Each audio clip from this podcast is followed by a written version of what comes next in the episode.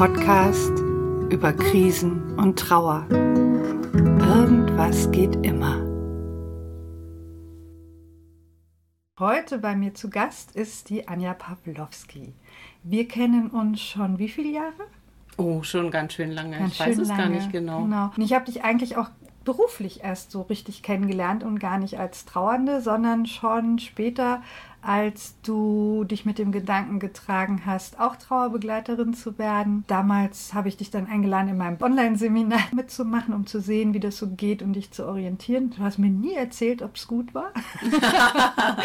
Aber du bist heute in Berlin, weil sich nämlich genau dieses Online-Seminar trifft. Und einige davon und das schon zum dritten Mal. So haben wir uns kennengelernt, aber deine Vorgeschichte ist, dass dein Lebenspartner Andreas gestorben ist. Vor wie vielen Jahren war das? Das ist jetzt vier Jahre her.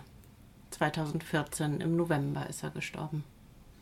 Und er hatte eine Krankheit. Ja, Andreas hatte einen Hirntumor, der leider erst sehr spät erkannt wurde. Es war eine ziemlich krasse Zeit. Ja, am 10. Oktober, weiß ich noch wie heute, kam die Diagnose. Da ging es ihm von Knall auf Fall schlecht und er war im Krankenhaus. Die haben dann diese sogenannte Raumforderung in seinem Kopf gefunden. Das heißt Sprich. Raumforderung. Ja, fand ich ganz Ein abgefahren. Tumor heißt Raumforderung. Im Kopf auf jeden Fall. Ich weiß nicht, ob das überall gilt. Okay, Mhm. kannte ich auch noch nicht. Hm. Wie lange hattet ihr dann noch Zeit? Von Diagnose bis zu seinem Tod waren fünfeinhalb Wochen, habe ich nachgezählt, weil ich Oh, das es gar nicht schnell. fassen wollte. Ja, Mhm. das ist wirklich sehr schnell. Mhm. Haben die Ärzte gleich gewusst, das wird kritisch oder haben die euch Hoffnung gemacht? Das ist eine gute Frage. Ich glaube, sie haben versucht auszudrücken, dass es kritisch ist. Das ist bei mir aber nicht angekommen. Ich habe mich wirklich daran festgehalten, äh, dass es weitergehen kann. Mir wurde halt mitgeteilt, dass der auf jeden Fall operiert werden muss, weil er so nicht weiterleben kann mit dem Tumor im Kopf. Das geht einfach nicht und man kann nichts mit tun, außer ihn operabel zu entfernen. Naja, und dann hört man das ja, man macht ja was, dann gibt es natürlich auch Hoffnung, dann geht es ja weiter. Ja, aber so im Nachhinein habe ich dann mitbekommen, dass für die Ärzte von vornherein klar war, dass das nicht gut ausgehen kann. Ich erinnere mich, dass, ich glaube, es war zwei Wochen vor Andreas Tod, habe ich nochmal mit dem zuständigen Oberarzt gesprochen. Und der sagte eben, ja, wenn wir noch hätten operieren können, was nicht mehr passieren konnte, dann hätten sie noch ein bisschen Zeit gehabt. Ein halbes Jahr oder ein Dreivierteljahr. Und da ist mir alles aus dem Gesicht gefallen, weil das ist, also das hat mir so vorher niemand gesagt. Sondern wir haben uns daran festgehalten, dass operiert werden kann und muss. Und dann kann man gucken, dass es irgendwie wieder gut werden kann. Ja, Pustekuchen. Das, das ist ziemlich ein großer Schock. Und ich kenne das auch, dass die Ärzte, die wissen einfach nicht, manche Leute wollen es wissen, manche wollen es nicht wissen. Also es ist nicht unbedingt, dass die da falsch entscheiden, sondern manche kriegen auch Ärger, wenn sie so offen und ehrlich sind. Mhm. Also das ist ganz schwierig. Ich denke, manche ereignen sich dann diese Kunst an, das so durch die Blume zu sagen und du kannst es dann verstehen, wenn du möchtest. Ne? Genau. Ja. Und das machst du dann, wie es für dich passt. Genau, aber es ist halt, ja, äh, egal, ob die dir das jetzt direkt gesagt hätten oder du hast es dann irgendwann geschnallt. Es ist einfach, Andreas stirbt. Ne? Und äh, das, das, das ist ja das Problem an der Sache. Richtig. Ich erinnere mich noch, dass ich in der Zeit ganz viel geschrieben habe, also E-Mails an, an Freunde, Bekannte. Mir war das wichtig, dass alle Bescheid wissen, was bei mir gerade los ist, weil ich wirklich auch mit dieser Diagnose abgetaucht bin aus meinem Alltagsleben. Und das habe ich später nochmal gelesen und war sehr erschüttert, äh, dass ich da sehr klar gesprochen habe, dass Andreas sterben wird. Also, Also- es, es war mir an irgendeiner Stelle klar. Aber die Hoffnung stirbt eben zuletzt. Mhm. War er dann noch zum Schluss zu Hause? Ja, er war. Das habt ihr hingekriegt. Das haben wir hinbekommen. Das war ganz toll Ja. im Nachhinein. Ja. Also er war anfangs im Krankenhaus erstmal zur Diagnostizierung und für erste Untersuchungen. Dann gab es eine Phase, wo er nochmal nach Hause durfte, bevor es im Krankenhaus weitergeht. Er ist mir dann aber zu Hause zusammengeklappt mit einem Schlaganfall. Dann mit Blaulicht ins Krankenhaus gekommen. Und dann hieß es anschließend so, Jetzt haben wir keine Option mehr zu operieren. Blutung im Hirn, die man dann nicht mehr umgehen kann. Dann war Ende Gelände. Da haben sie mir dann gesagt, so, wir können jetzt nichts mehr tun. Wie hast du dann reagiert? Konntest du Ruhe bewahren und den Überblick, damit er das so gut wie möglich oder was? Wie, wie hast du es innen, außen? Waren es zwei verschiedene Ebenen oder hast du einen Nervenzusammenbruch gekriegt? Was war dann los bei dir? Hm, ich war recht gefasst irgendwie. Ich habe in der Zeit, ich habe funktioniert. Ja. Ich habe die Emotionen waren irgendwo woanders. Klar hatte ich die ganze Zeit eine Scheißangst. Das kann ich nicht verleugnen. Ähm, aber das habe ich wirklich beiseite gedrückt, damit ich weitermachen kann. Und ich habe dann einfach versucht, Optionen auszuloten. So, was machen wir denn jetzt? Er konnte halt noch ein paar Tage im Krankenhaus bleiben. Und anschließend sollte er dann aber in eine andere Unterbringung, ins Hospiz, äh, auf die Palliativstation oder nach Hause. Mein Bauchgefühl war einfach, ich möchte ihn zu Hause haben. Mir ist es wichtig. Ich möchte ihn nicht noch woanders haben, dass ich immer hin und her gerissen bin mit Zuhauseverpflichtungen und Hospizverpflichtungen oder irgendwas in der Richtung. Ich habe dann gesagt, ich möchte, dass er nach Hause kommt. Und ab da habe ich dann auch die Unterstützung bekommen, dass mir geholfen wurde, dass das möglich gemacht wird. Das war ganz toll. Pflegebett nach Hause, Pflegedienst an Start gehabt und wir waren auf der Warteliste für eine Palliativversorgung, eine ambulante bei uns zu Hause. So, da hatte ich dann ja auch zu tun und war abgelenkt. Das war ganz schön und hat mir auch so ein bisschen Halt gegeben, dieses äh, machen können in der Zeit. Und du hast ja auch einen Sohn, der mhm. war damals wie alt? Zwölf. Also für den musstest du ja auch funktionieren. Genau. Konnte ihm nicht viel Halt geben, weil ich einfach so gefordert war. Aber natürlich wollte ich auch sehen, dass es ihm gut geht und dass er irgendwie aufgefangen wird in der Zeit, dass ich für ihn da sein kann, wenn die Kraft da ist oder das zumindest. Na, ich meinte jetzt gar nicht, dass du für ihn da sein solltest. Ich glaube, manchmal können die das ganz gut ab. Mhm. Aber wenn er dann sieht, dass die Mutti funktioniert und sich kümmert, weil das gerade wichtig ist, aber das klappt, das ist ja dann die Stärke, die du dann für ihn ausstrahlst. Und das ist das Wichtige. Ne? Mhm. Wie funktionieren Erwachsene in Krisen? Weil da lernen die ja auch. Ja, da musste ich Vorbild sein. Genau. Und das ja. ist ja, das ist was Schönes, was man ganz spät nachher dann auch mitnehmen kann und denkt, ja, habe ich gut gemacht. Das denke ich nämlich auch. Wie waren dann die letzten Tage miteinander? Hattet ihr dann auch noch Möglichkeit der Nähe und Zweisamkeit oder ging es alles nur dem Krebs, dem Tumor anheim? Ja, es war schon eine sehr intensive Zeit, also sehr krankheitgesteuert einfach. Andreas konnte nicht mehr sprechen, konnte sich nicht bewegen, er war einfach nur noch so ein ja so ein Schatten von sich selber. Es war wirklich schwer also gerade dies nicht sprechen können, fand ich ganz belastend, dass man sich nicht gut austauschen kann. Und man muss es dann ja erst ein Stück weit lernen, wie man dann miteinander kommuniziert, dass man sich trotzdem noch verstehen kann. Und ihr hattet so wenig Zeit, Richtig. Das Neu was das Neues zu entwickeln. Mhm. Ja. Wir hatten ganz tolle Unterstützung, als dann der Palliativdienst am Start war. Das war ein Geschenk des Himmels, finde ich. Das war großartig. Das sind so oft so gute Leute. Ja, und da erinnere ich mich auch an eine Pflegerin, die dann gesagt hat, ja, aber wenn Sie gerne gemeinsam Zeit verbringen möchten, dann machen Sie das doch. Er muss nicht in diesem Pflegebett liegen. Ich habe mich da so dran festgehalten. Ne? Ist ja ein Pflegefall, dann gehört auch in so ein Pflegebett. Ähm, aber die hat dann gesagt, wir können auch einfach äh, zusehen, dass wir ihn in unser gemeinsames Bett legen, dass wir auch gemeinsam die Nacht verbringen können. Und das war so die vorletzte Nacht, glaube ich, bevor er gestorben ist.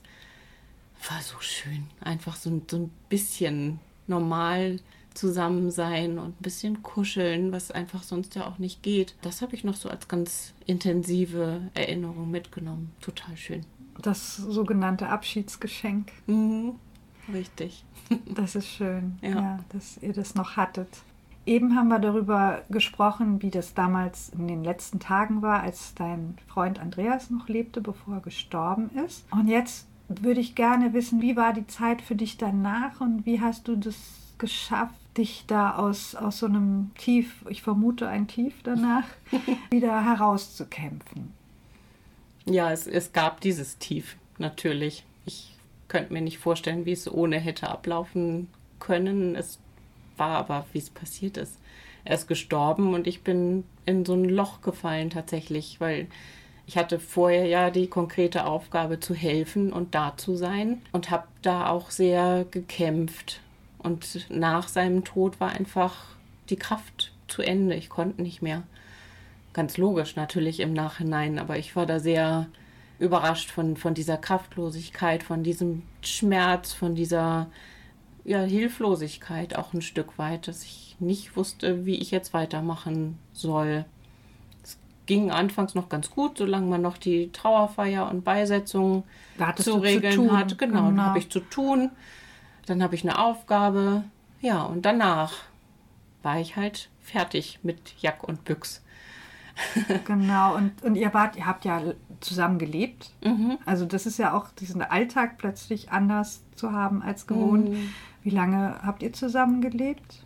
Wir kannten uns siebeneinhalb Jahre und haben sechseinhalb Jahre davon zusammengelebt. Genau, also da. Wie vertraute Partner eben so richtig in häuslicher Gemeinschaft. Genau, und das gilt es dann ja auch anzupassen. Und, mm. und das ist ja auch das Loch, in, dem, in das man reinfällt. Ne? Dass man ähm, ja, die Geräusche fehlen von ihm, ne? dass jemand mhm. nach Hause kommt oder dass jemand zu Hause ist, wenn man selber nach Hause kommt. Und genau, da ist richtig so ein Loch, weil jemand fehlt. Und ich weiß auch, dass dein Sohn und der Andreas sich sehr geliebt haben. Mhm. Und dann musstest du ja auch mit angucken, wie dein Sohn trauert. Mein erster Impuls war, meinem Sohn zu helfen, dass ich Trauerbegleitung für ihn suche. Das war mein erster Start. Und Hast du denn da jemanden gefunden?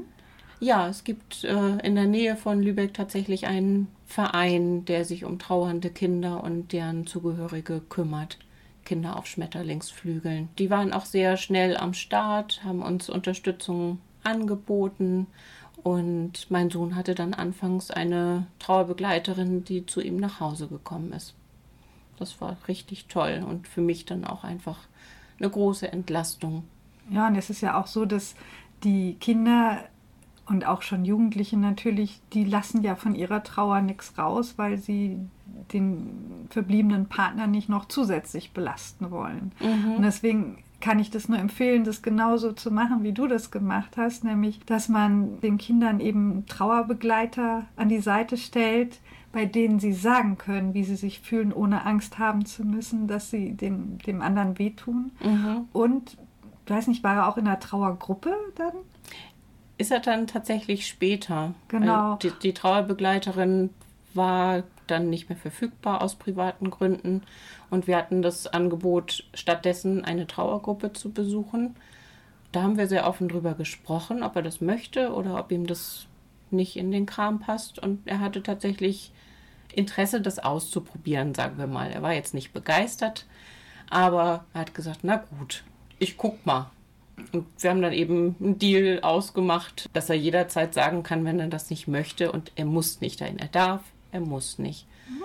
Und so lief das ganz großartig. Genau, und weil er da eben mit anderen Kindern zusammen war, die was Ähnliches durchgemacht haben und gemerkt hat, er ist nicht alleine damit. Ne? Richtig. Kein Außenseiter, weil in der Schule, in der Klasse war er wahrscheinlich schon einer der ganz wenigen, die sowas in, in der Biografie hatten. Ja, definitiv. Kann ich nur empfehlen. Also das hätte ich auch oder habe ich auch so gemacht. Wir hatten eine längere Zeit, bis Tom gestorben ist.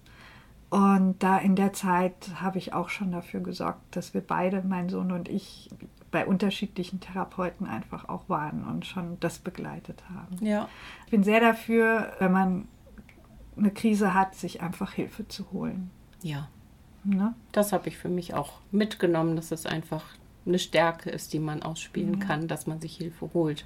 Genau. Und jetzt will ich mal so eine, so eine bisschen provokative Frage stellen, weil wir wollen gleich mal auf deinen Blog kommen. Mhm. Also einmal, wie du zu dem Blog gekommen bist, wie sich das so entwickelt hat. Du hast vorher schon gesagt, während dieser Krisenzeit hast du schon geschrieben, also an deine Freunde mit Mails. Mhm. Allerdings erst, aber offensichtlich auch, um irgendwie Oberwasser zu behalten. Ja.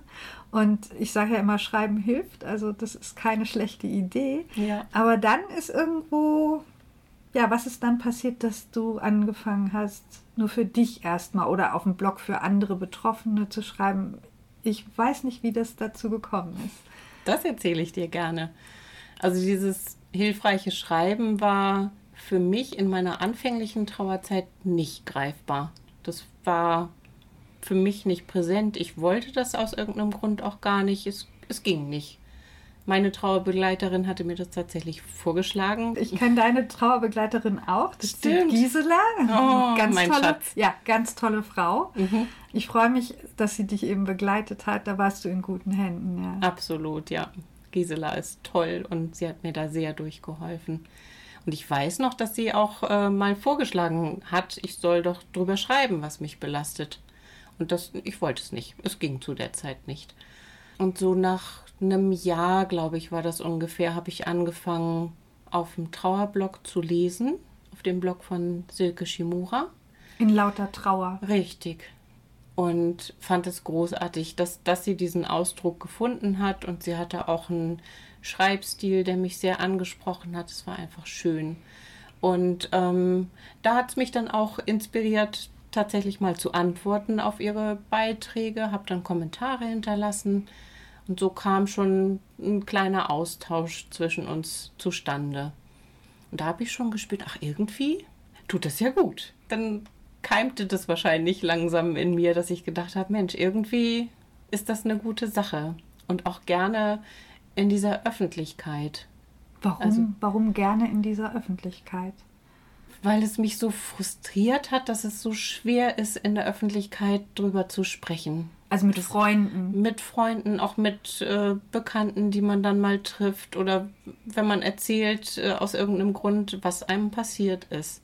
Weil sie Guck- fragen, wie geht's dir? Genau. Und dann kannst, musst, kannst ja nicht Habe ich keine nette Antwort. Nee, verdammt. Ja. Richtig. Und das hat mich genervt, dass das immer so verkrampft ist und ich wollte gerne was dran tun, dass ich bisschen was bewegen kann vielleicht und zumindest für mich diese Offenheit finden kann. Ne? Gutes Argument. Finde ich auch. Anfangs hat mich aber so ein bisschen die Technik abgeschreckt. Wie geht das? Und auch eine Website und willst du das wirklich? Und ist ja auch noch ein Zusatzaufwand. Aber es hat mich nicht losgelassen. Ich dachte, ich möchte das machen. Also ziehe ich das auch irgendwie durch. Ich kriege das schon hin. Schön. Und dann hast du dich sozusagen durch die Trauer durchgeschrieben. Und du hattest eine Trauerbegleiterin. Gab es Mhm. denn auch im Umfeld Leute, die mitgeholfen haben, dass du das durchstehen kannst? Oder wie lief das? Ja, definitiv. Also einmal noch meine Trauerbegleiterin auf jeden Fall. Ich bin auch in eine Trauergruppe gegangen, habe mich Ich da meinte, reingewagt. ja, das ist schön. Später? Ich meine aber Leute, die du vorher schon kanntest. Ja, da habe ich sehr gemerkt, dass sich der Bekanntenkreis wandelt. Es gab wenige, wirklich wenige, die mit mir gegangen sind, die das aushalten konnten. Meine Familie war auf jeden Fall ganz großartig und stets für mich da. Die haben das alles mit ausgehalten. Und der Freundeskreis musste sich durch, diese, durch diesen Vorfall wandeln.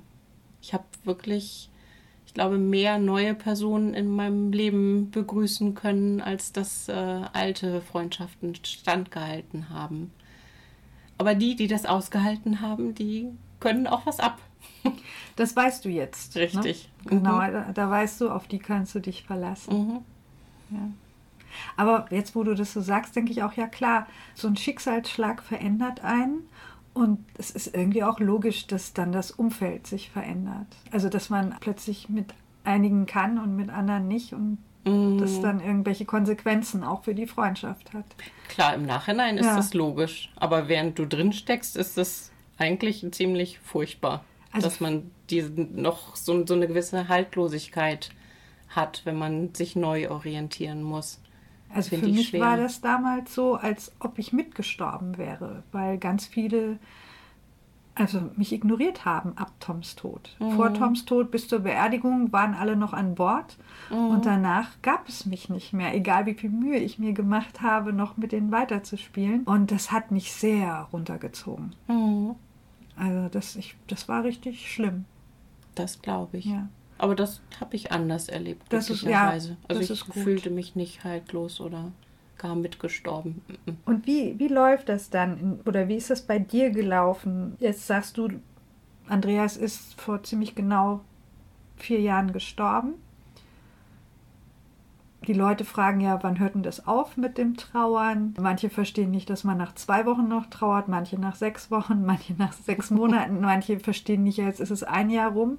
Mhm. Was denkst du über, wie lange ist Trauer? Hört das irgendwann auf? Was, was läuft dann? Ich finde es spannend, dass das so ein großes Geheimnis ist für alle, die noch nicht so, so einen Todesfall erlebt haben. Alle, die das schon mal mitgemacht haben, die wissen, es gibt da keinen Zeitfaktor. Es gibt weder richtig noch falsch, kein Gut und kein Böse. Das ist so individuell. Also ich kann, kann nicht glauben, dass man tatsächlich nach zwei Wochen nicht mehr trauernd sein kann, aber wer weiß. Ich könnte es nicht, aber wer weiß, vielleicht ist jemand anders drauf und äh, trauert anders. Also ich muss auch sagen, mit dem anders, das ist die eine Antwort, mhm. aber die andere Antwort ist, in meiner Praxis zu mir kommen ja die Leute, die eine große Liebe verloren haben. Mhm. Und die trauern dann auch sehr gründlich und lange. Ja. Und die Leute, die einfach nur jemanden an ihrer Seite verloren haben, warum auch immer sie noch mit ihm zusammen waren, haben dann natürlich andere Zeiten. Mhm. Also ich glaube, das ist eine Bindungssache. Nicht, ja, ein genau. Weit, ne? Nicht jeder ja. verliert eine große Liebe bloß weil der Partner stirbt. Ja, richtig. Das äh, stellen wir uns in unserer romantischen äh, Gedankenwelt so vor, aber die Realität ist einfach oft so und dann verstehen halt viele Leute gar nicht, dass es so schlimm sein kann. Aber es hat hauptsächlich damit zu tun, weil sie es noch nicht erlebt haben. Mhm. Ich habe aber wirklich anfangs gedacht, das hört nie auf, dieses Trauern das kann gar nicht. Und das ist dann auch, es war für mich okay, dass das vielleicht gar nicht wieder vorbeigeht. Dann habe ich das in mein Leben integriert und dann lebe ich mit meiner Trauer weiter. Jetzt bin ich aber mittlerweile an einem Punkt, wo ich sage, also ich würde mich jetzt nicht mehr als Trauernde bezeichnen. Da ist immer noch ein Schmerz in mir und da ist immer noch eine Lücke und die bleibt. Aber jetzt bin ich an so einem Punkt, wo ich denke, ja, das ist okay. Und es ist nicht mehr so ein ständig präsenter Schmerz und nicht immer diese tiefe Traurigkeit. Das darf aber trotzdem immer noch vorkommen und das kommt auch ab und zu einfach mal wieder hoch, dass ich einfach traurig bin, dass er nicht mehr bei mir ist. Deswegen habe ich meinen Blog eben auch ein Stück untröstlich genannt, weil das so sein darf. Ich darf ein Stück untröstlich bleiben, ohne traurig durchs Leben zu gehen. Und ich kann mir vorstellen, dass du da vielen aus dem Herzen mitsprichst.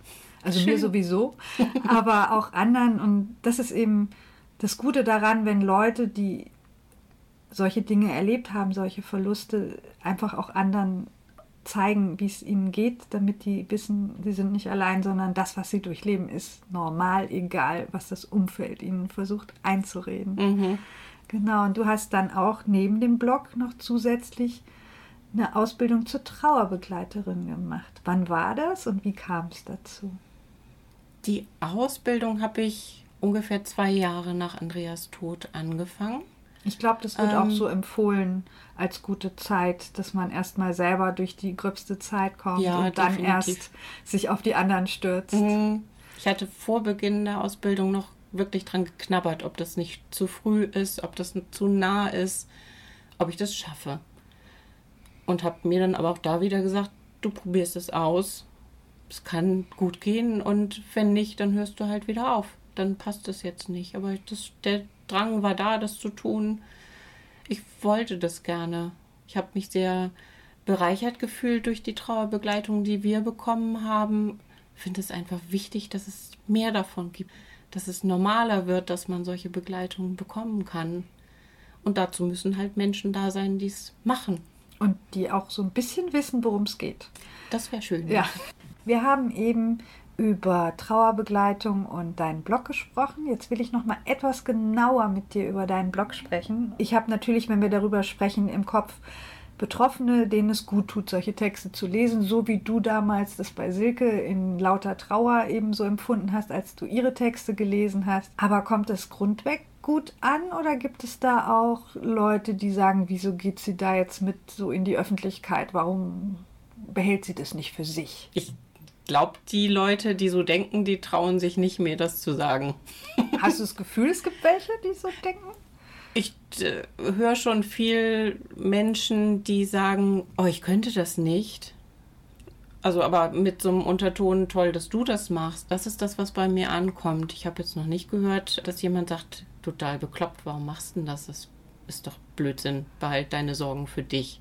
Also das heißt, es kommt gut an. Es ist eine gute Idee, auch ein bisschen sich zu zeigen. Für mich definitiv.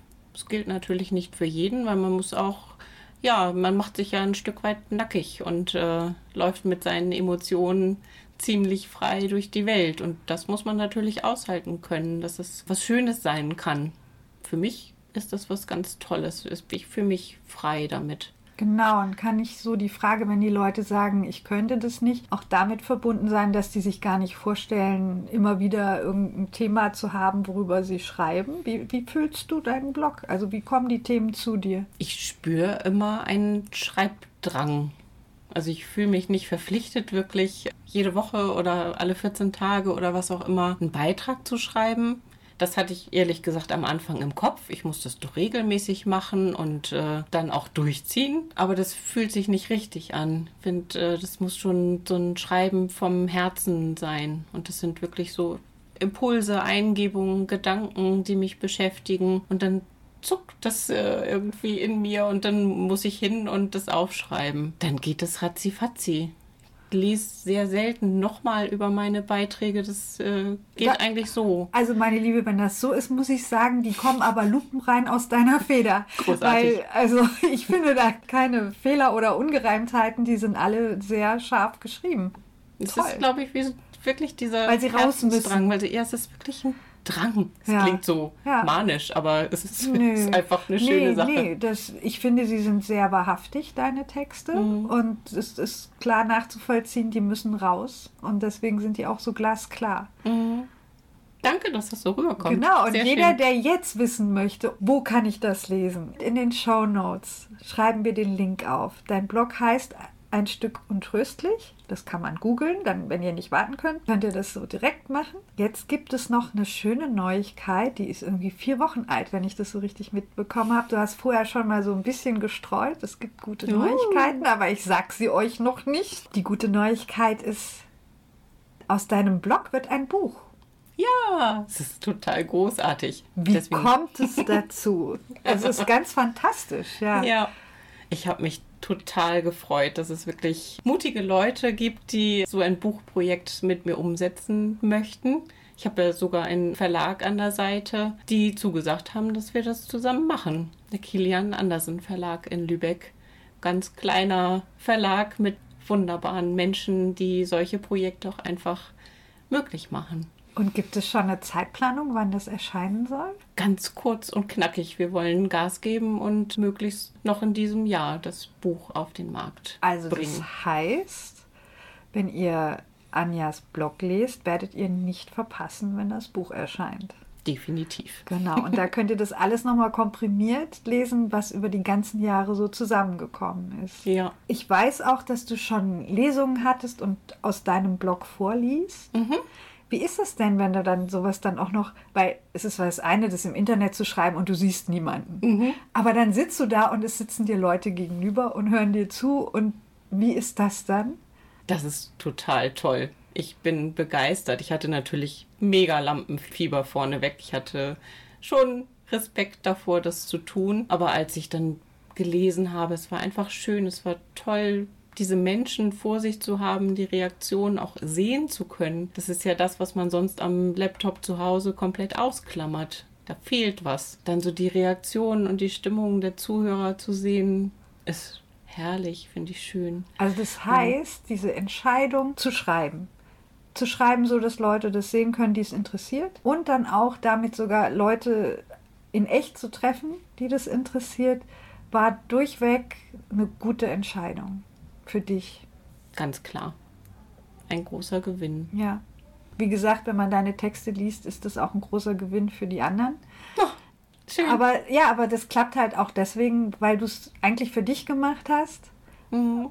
In erster Linie und nicht nach außen irgendwas darstellen willst, sondern weil es sehr wahrhaftig ist. Und dadurch wirken die Texte natürlich unglaublich tief.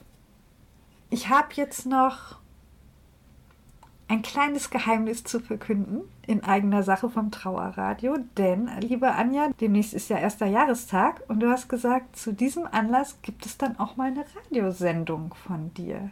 Stimmt das wirklich? Kann ich das öffentlich sagen?